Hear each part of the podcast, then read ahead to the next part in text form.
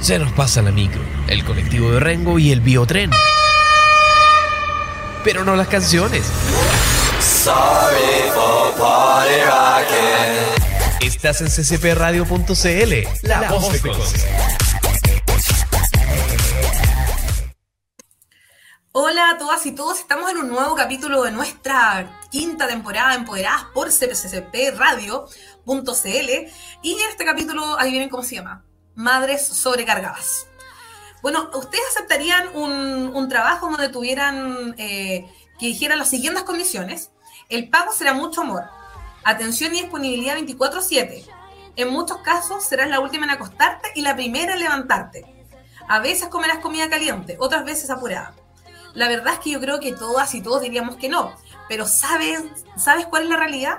Que muchas mujeres que son dueñas de casa aceptan este tipo de trabajo y quienes trabajan desde el hogar, las que trabajaron como teleemprendedoras entre el 2020 y parte de este 2021, también han sufrido eh, esta instancia.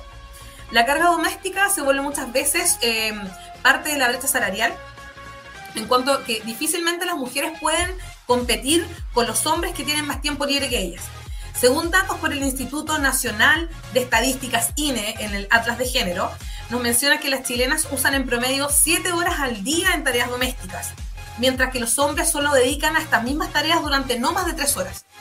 Pero ¿cómo no va a ser entonces que según el último informe del Global Gender Gap del Foro Económico Mundial, en Chile la brecha es de un 27%? Hoy soy Paula Cifuentes, desde Empoderada vamos a hablar sobre mamás sobrepasadas, sobre corresponsabilidad, que sin duda es un concepto que cada vez está llegando más, sobre corresponsabilidad parental y para eso no estoy sola, en esta oportunidad vamos a estar con Nicole Ortiz de Mamá Abogada. Así que después de esta cortina musical vamos a volver a repasar por qué somos madres sobrecargadas y no empoderadas.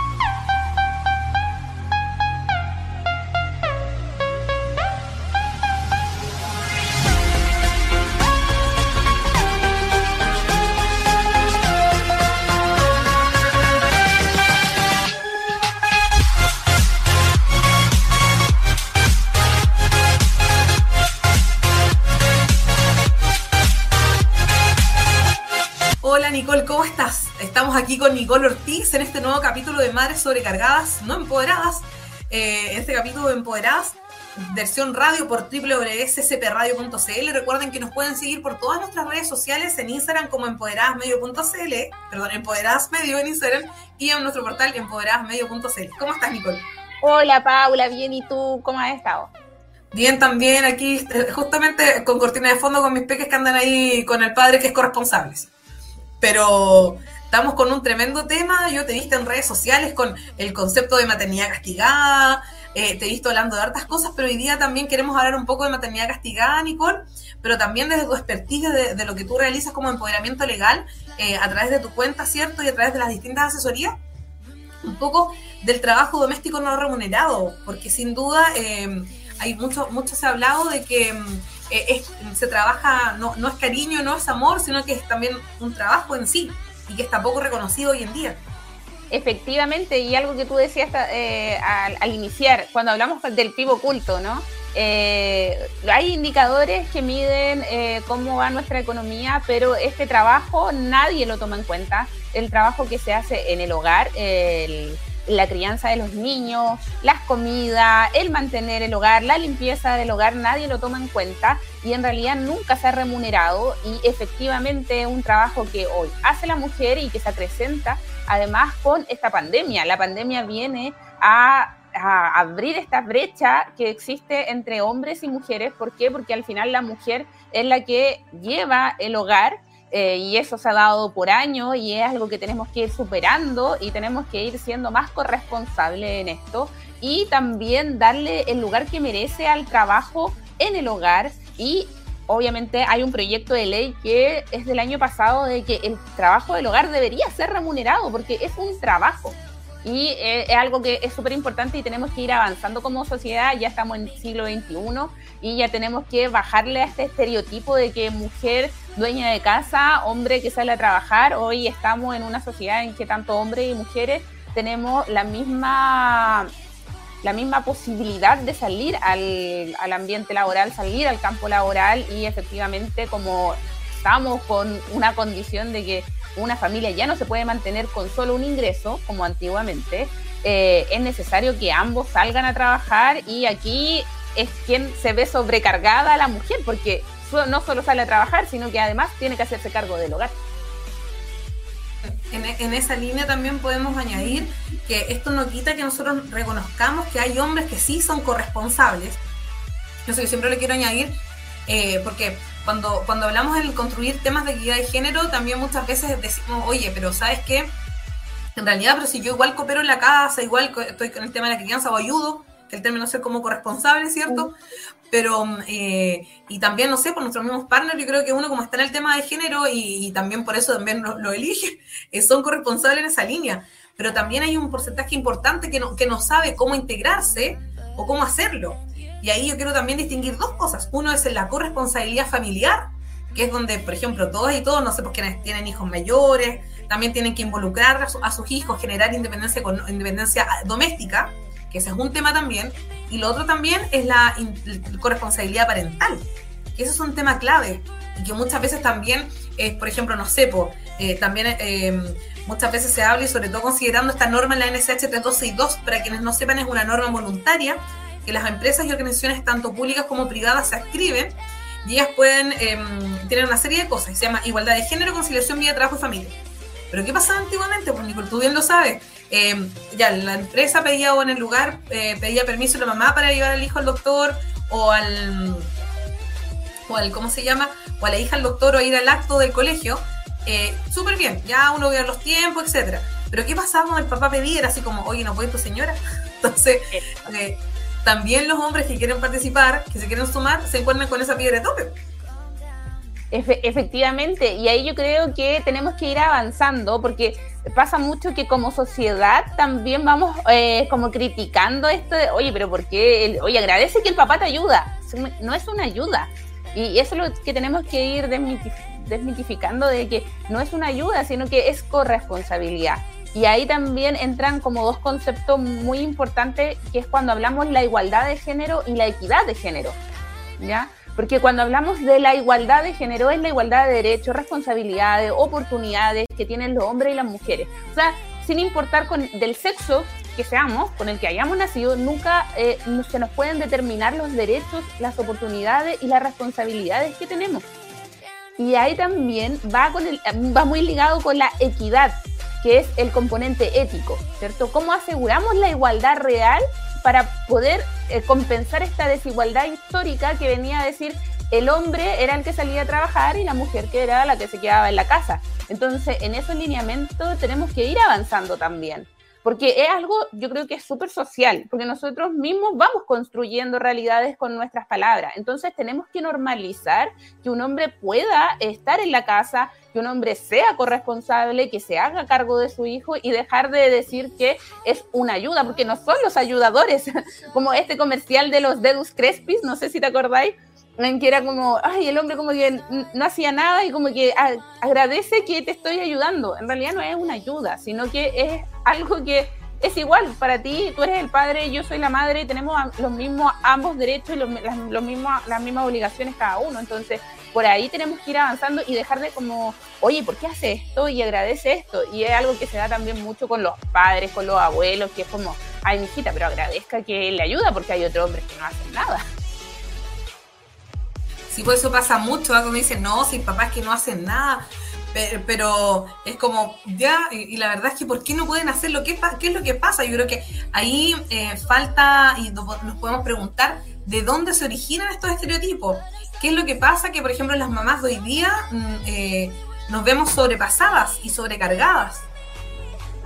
Exacto, es que también pasa mucho porque en Chile, mira, según la encuesta CASEN del 2017 y que tiene que ir muy en lineamiento con lo que vamos hoy día y que hemos visto también con el tema de las retenciones del 10%, la mayoría de las familias monoparentales en Chile están lideradas por una mujer, casi el 70%. Entonces, ahí tenemos eh, familias que están lideradas solo por la madre y el padre no está. Entonces, consecuencia de ello es que la madre tiene una, una doble responsabilidad también, que es salir a trabajar, hacerme cargo de los niños y hacerme cargo del hogar. ¿Por qué? Porque hay un padre que solo tiene visitas, un régimen comunicacional que eh, se da por semana por medio o algunos días en la semana, entonces tampoco asumen esta responsabilidad. Y por ahí también hay que ir distinguiendo en el tipo de sociedad que vivimos.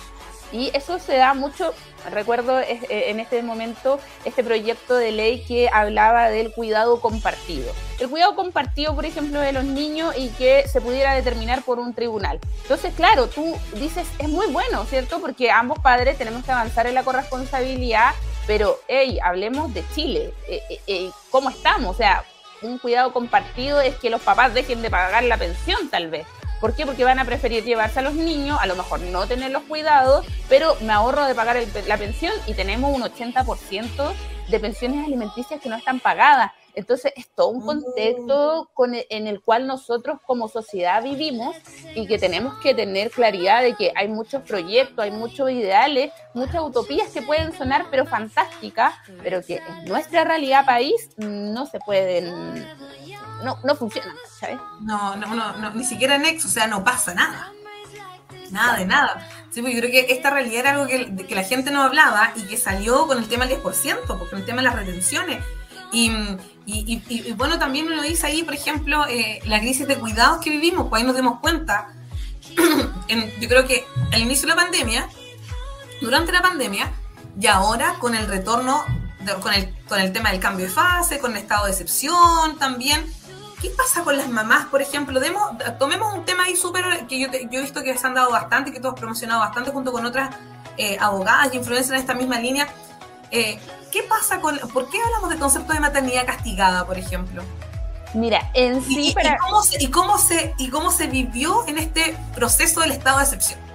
Mira, la, maternidad es castigada eh, no solo con palabras, muchas veces te dicen, oye, pero ya, o sea, es súper lindo hablar del término, pero ¿dónde están los hechos? Los hechos están en el número de denuncias que existen de mujeres que han sido eh, despedidas estando con fuero maternal o que han sido víctimas de moving maternal, que es acoso laboral por el hecho de ser madre. El moving maternal es algo que se da, que de hecho lo vimos en un, en un capítulo, que este, esta empresa eh, trata de que eh, hacer un acoso a la mamá, a una mamá en específico, ¿para qué?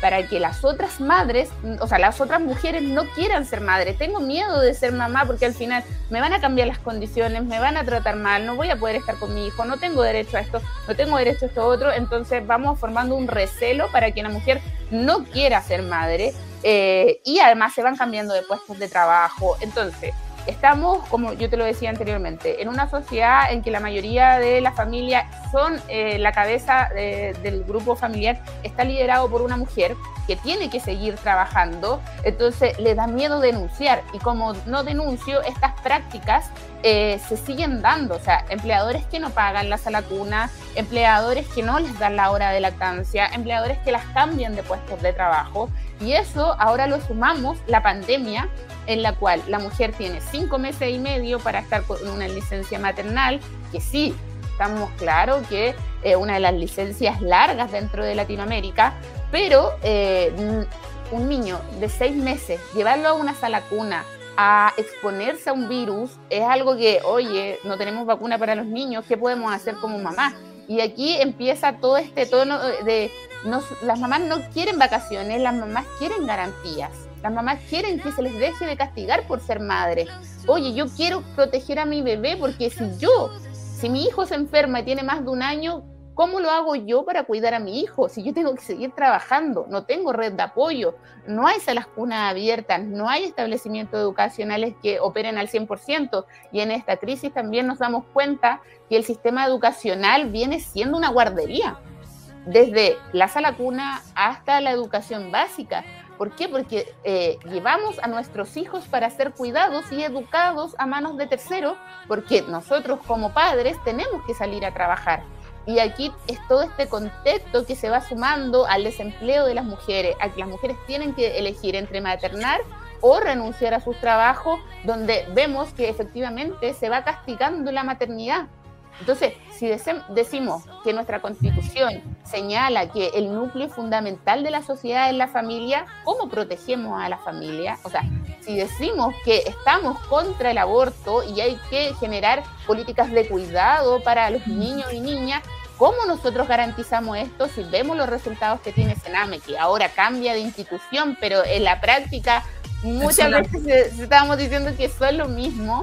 Eh, y ahí hay una chica que es la hija del Sename que visibiliza, mucho esto, la, la Stylus, que ella, la Belén, dice, o sea, al final cambiamos de nombre, pero no estamos cambiando lo que nos rodea. Entonces, Hace unos meses, de hecho, salió en el Mercurio, no sé si tú lo viste también en la revista El Sábado, un testimonio que era desgarrador.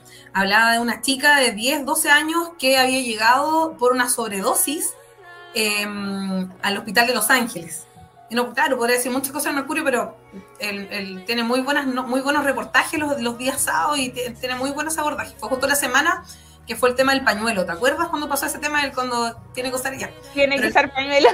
Un pañuelito y todo, que fue la sección de sociedad. Estoy aquí acomodando, hablando del pañuelo, acomodando la luz. Entonces, em, esta chica de 10, 12 años eh, llegó y la verdad es que ah, fue, em, eh, llegó en muy malas condiciones y había sufrido situaciones de abuso, creo que estaba embarazada, el Sename no la había podido contener y finalmente el Estado la tuvo que indemnizar, pero ¿cómo fue la indemnización? Para poder contenerla em, y poder darle el tratamiento que ella requería para todo el daño que, sufrió, eh, fue llevarla a una, comunidad, a una terapia privada, a una comunidad terapéutica privada. Y eso lo, eso lo hizo un grupo de abogados y abogadas y a través de una fundación y se logró. Entonces, pero el daño que había era tremendo. Entonces, claro, cuando se llega a esta instancia uno dice, ¿por qué recurrir a lo privado en vez de si supuestamente la institución tiene todo? Pero ahí ya es, un tema que nos puede dar para otro capítulo que, sin duda es un tema de la infancia que, necesariamente hay que proteger, que la infancia eh, debe ser protegida sí o sí. Y, en esta línea un poco, volviendo al asiento, tenemos un poco el tema de, de las madres que, que están eh, sobrepasadas por el tema de cuidado. De nuevo el tema del estado de emergencia y también hay otro tema que tú bien señalas, que con este tema muchas mujeres también nos, nos pusimos a pensar, oye, em, no, nos cuestionamos harto, pues, en cuanto si éramos felices, si podíamos espartar tiempo con nuestras hijas e hijos, porque también es otro, otro tema, así el tema como por mi culpa, por mi culpa, que uno tiene constantemente. Es como, la culpa y la maternidad es como para otro podcast, pero sí tenemos que trabajarlo eh, desde, de manera transversal ahora. Eh, y es el tema de que muchas deciden emprender, cosa que no es fácil porque el emprendimiento igual requiere tu caché que agarre y todo. Nosotros que somos emprendedores lo sabemos. Mucha que es difícil, pero se puede desde la colaboración, pero a veces uno dice, ¿cómo va? Porque uno es jefa, eh, no sé, trabaja yo creo que más de lo que uno está, sobre todo cuando está ya patronal el primer, el primer tiempo. Pero también pasa que muchas no se formalizan y también pasamos a, un, a, un, a vivir una precariedad laboral, porque muchas no cotizan, por distintos factores o, de repente no saben porque eh, eh, hay, hay, dos tipos, emprendimiento informal que pasa eso y también el tipo de emprendimiento que muchas veces es para subsistir. Exactamente, y, eso es súper difícil porque trae aparejadas mucho, muchas repercusiones. Por ejemplo, si yo estoy de manera informal, tengo una pyme, eh, yo digo, ya, la, en algún momento la voy a formalizar, pero todo también es un gasto porque tengo que tener tal vez un contador si yo no me manejo los números, eh, tal vez voy a tener que tener asesoramiento de algún abogado porque necesito ver algún tema de los contratos, entonces voy posponiendo eso y voy estando de manera informal, claro, voy teniendo ingresos pero el día de mañana, si me llego a enfermar, no tengo derecho a una licencia médica. no tengo eh, coberturas de seguro. Entonces, todo eso lleva a una precarización y el trabajo informal va en crecimiento. Eh, y no es que sea malo trabajar informalmente, porque claro, te da otros beneficios que tal vez puedes estar en tu hogar o lo horario en que tú puedes trabajar, pero te lleva a esto, la precarización de la salud, porque no tienes derecho a poder comprar un bono, no tienes derecho a tener una licencia médica, no tienes cotizaciones para el día de mañana. Entonces, al final igual, claro, puedes ganar en cierto modo, pero te precarizas para el futuro y por eso es tan importante la flexibilidad dentro del trabajo. Y de hecho, ahora hay un, proyecto de ley que es el de Mi Tiempo Importa y que va en, va en, pro de esto, de flexibilizar un poco el, el, horario laboral, flexibilizar un poco esto de los permisos. Oye, necesito un permiso para llevar a mi guagua eh, a su control. ¿Cómo te lo puedo compensar después para que no me descuente del día, eh, para que no me lo quites de los días de vacaciones y que podamos eh, mm. conciliar la familia con el trabajo? Y que es lo más importante. Sí, oye, ahora vamos a ir a escuchar, Nico, unos audios de WhatsApp eh, que, buscan justamente responder a las preguntas que si el, empoderamiento ha llegado a la maternidad y por qué hoy día las madres se encuentran sobrecargadas. Así que vamos a escuchar estos audios de WhatsApp y de ahí volvemos entonces para opinar. Hola, en relación a la pregunta si el empoderamiento llegó a la maternidad, considero que no, ya que eh, por más que se han luchado por conseguir nuevos derechos o, em, o que la mujer no sea discriminada por el hecho de tener estar en edad fértil o ser mamá, aún no se ha logrado ya que eh, muchas veces la mujer es castigada por el hecho de ser mamá o pensar en ser mamá o también estar en la edad fértil, sobre todo en el ámbito laboral, en donde es mal vista, muchas veces no es contratada por ser mujer, porque eh, siempre se piensa que la mujer va a vivir con permisos porque tiene hijos y muchas veces no es tan así. Eh, si hay una red de apoyo alrededor de la mujer, muchas veces eh, no es necesario estos permisos por las eh, situaciones que sean.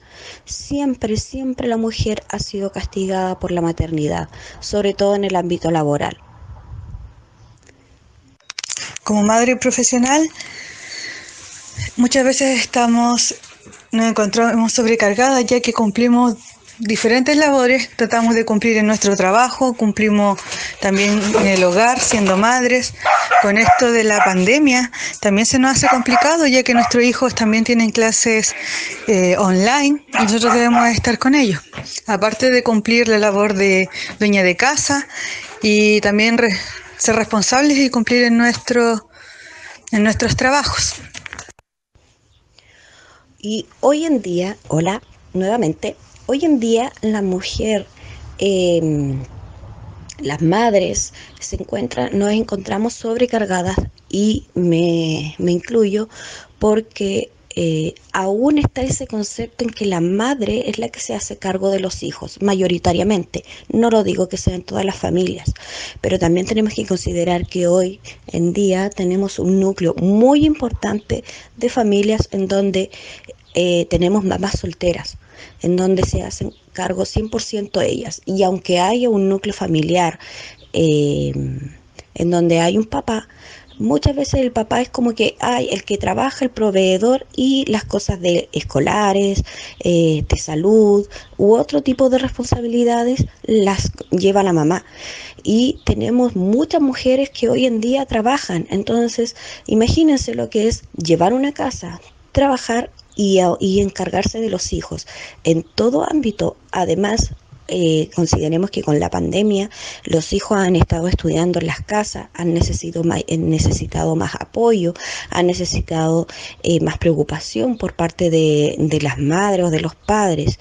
Y eh, lamentablemente aún no está ese apoyo 100% por parte del, no digo que sean todos los casos, pero en la mayoría de los casos sí lo es eh, ese apoyo em, de los padres.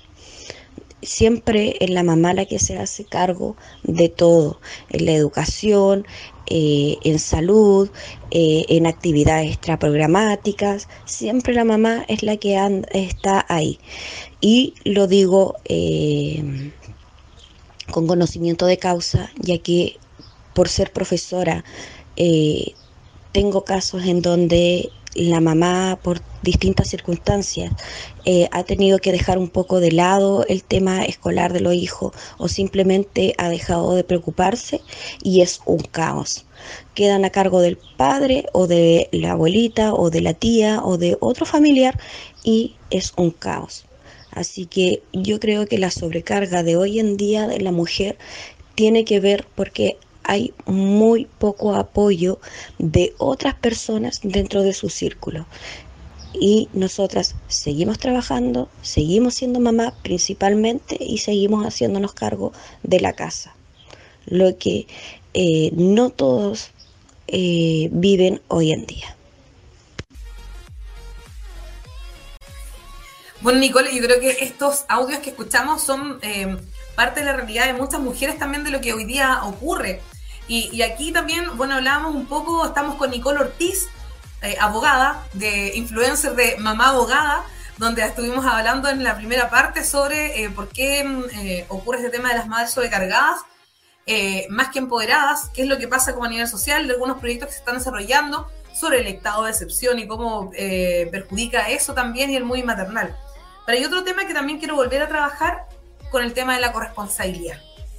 La corresponsabilidad familiar y parental es un mito, es algo que existe, es el unicornio de que nos falta en la equidad de género.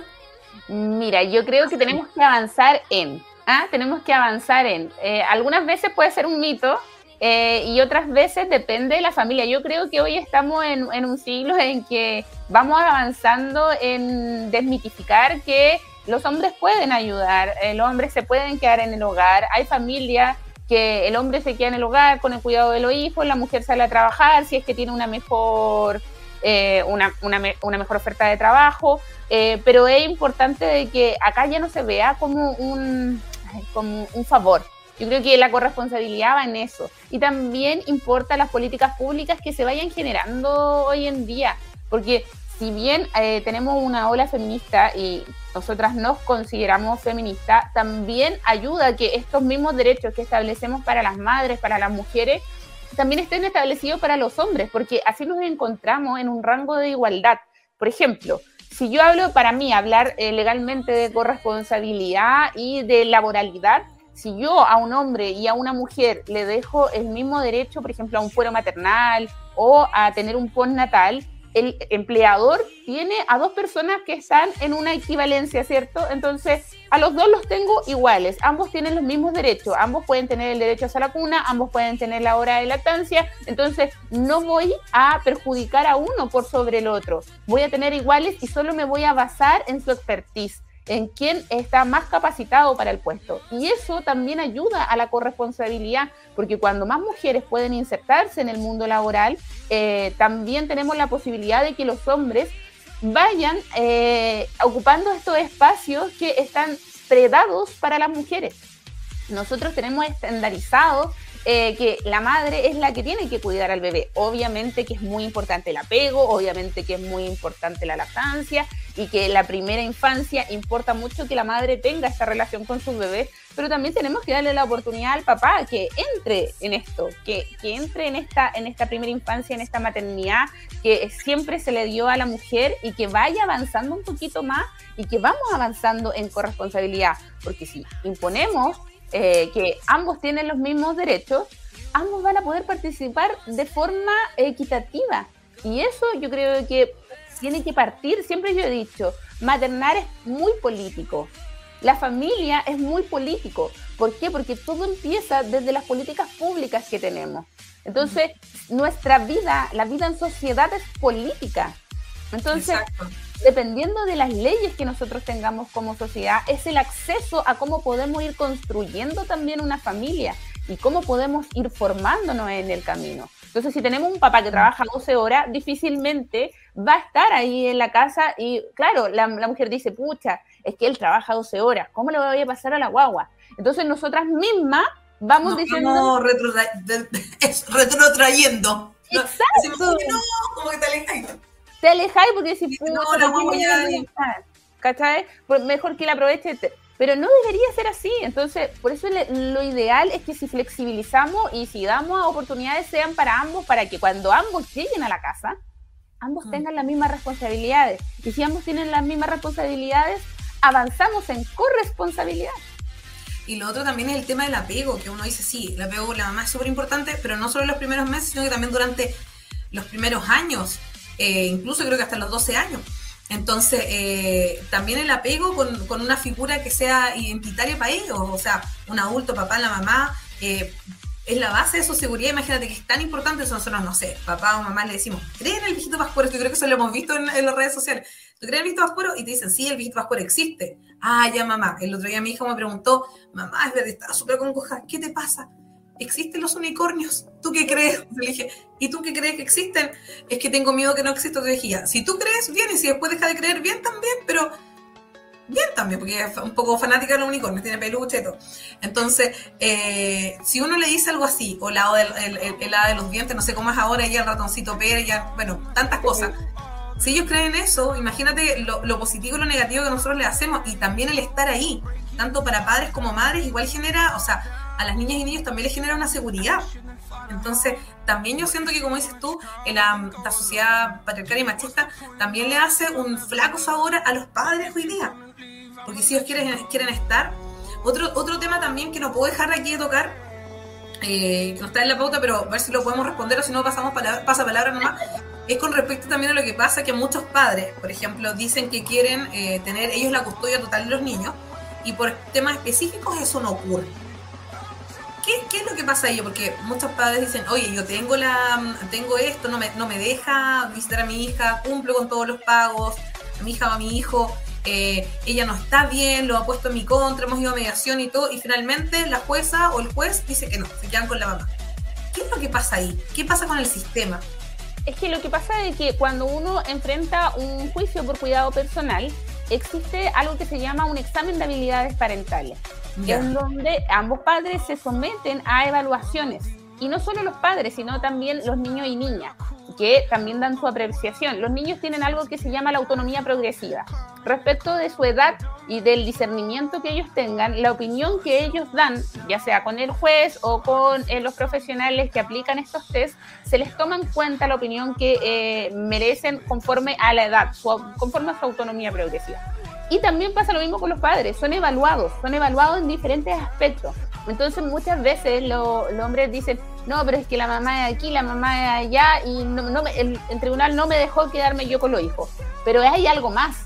O sea, no es que el tribunal diga, oye, yo voy por la mamá y todas las mamás van a tener el derecho preferente de quedarse con su hijo. De hecho, hoy eso ya no pasa. Con la ley Amor de Papá que se dictó hace algunos años, el, el padre y la madre tienen los mismos derechos. Entonces, quien se quede con el niño va a ser la persona que esté más hábil, parentalmente preparado para criar. Entonces, acá no es que sea por el género en el cual, eh, o el sexo de madre o padre con el que yo voy a dejar al niño, porque, eh, no sé, porque es la mamá y yo creo que las mamás crían mejor. No, es porque existe un examen atrás, existen testigos, existe eh, eh, cuestionarios que se le hacen también a los niños, se entrevista a los niños, se entrevista a los papás, se entrevista a la familia y en base a eso se determina quién es el que está más capacitado para criar y para tener el cuidado personal de este niño o niña.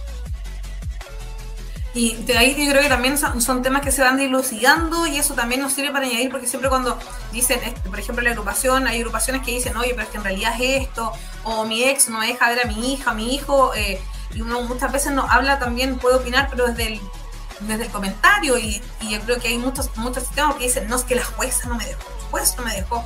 Y eso también es, lo, es bueno saberlo. ¿ah? Y en esa línea vamos a volver también a otro tema que dice, eh, el, eh, bueno, existe el hombre cero, el hombre cero de, no de cero como Sprite, sino que el hombre cero hay un estudio de la revista, de la revista ya que publicó el año pasado, junto con el, el CERNAM, que hablaban de que hay un porcentaje de cerca del 50% de hombres que no habían hecho nada, pero nada, nada, nada, nada en la pandemia. O sea, con suerte habían lavado el plato una vez, habían ayudado. ¿Existe el hombre cero o, hay, o, está, eso está también cada vez más quedando en el olvido? ¿Qué opinas? No, yo creo que existe, totalmente existe, totalmente existe. Yo creo que por eso hemos visto además tanto porcentaje de separaciones en pandemia. Y por eso yo creo que todo va ligado. Eres abogada, yo creo que igual te das cuenta del tema de la. Un montón de divorcios en la pandemia, eh, muchos divorcios, muchos divorcios. Eh, y también por eso se va sumando cada vez el número de familias que son monoparentales liderados por una mujer. Y al final la mujer se queda con los hijos y el hombre se va porque te das cuenta que es ningún aporte. Entonces, eh, súmale a la mamá que está con los niños, con el teletrabajo y cuidado de la casa y un hombre que no aporta en nada, de verdad es cuando tú dices, oye, ya nos vimos, no, nos fuimos, ¿cachai? no, no, no, no. Nos vemos a la vuelta. Existe todavía el hombre cero y también eso yo creo que va muy, em, muy ligado al tema de la suegra, porque eh, al final, ¿quién es? A ver, es un, círculo. Es un, círculo, ¿cierto? Nosotros criamos. Entonces, el cómo criamos como madres, como mujeres, eh, es lo que al final se ve reflejado en la adultez. Entonces, antiguamente los hombres de, a lo mejor tal vez nuestra generación ya está un poquito más variada, nuestros hijos van a ser un poco más pro y van a decir, oye, yo hago mi cama, yo lavo mi plato, ¿cachai? Porque los estamos criando así pero antiguamente la mamá era la que estaba, la dueña de la casa y que hacía todo, o sea, al hijo le servía el plato, le hacía la cama, y ese hombre que es nuestra pareja, puede ser, eh, actualmente está acostumbrado a ello, ¿cachai? Es que ahí yo creo que el concepto de independencia económica, o sea, perdón, eh, autonomía doméstica es importante. Total, Totalmente. Y ahora nos vamos a ir a, la sección, eh, vamos a presentar la sección que dice Amigos, sí, tú deconstruyete y te vamos a liberar, Nico, porque yo sé que ahora tienes, tienes una, actividad programada. Eh, así que muchas gracias por tu participación, gracias por estar siempre con nosotras, con nosotros en esta comunidad empoderada y por darnos tu visión, que yo creo que es súper importante.